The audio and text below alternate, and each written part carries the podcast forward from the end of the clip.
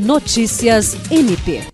Nesta sexta-feira, 28 de abril, o Ministério Público do Estado do Acre, por meio do Centro de Apoio Operacional de Defesa do Meio Ambiente, Patrimônio Histórico e Cultural e Habitação e Urbanismo, participou da oficina sobre a instrução normativa do Instituto de Meio Ambiente do Acre, número 01/2022, realizada no auditório da Secretaria de Agricultura.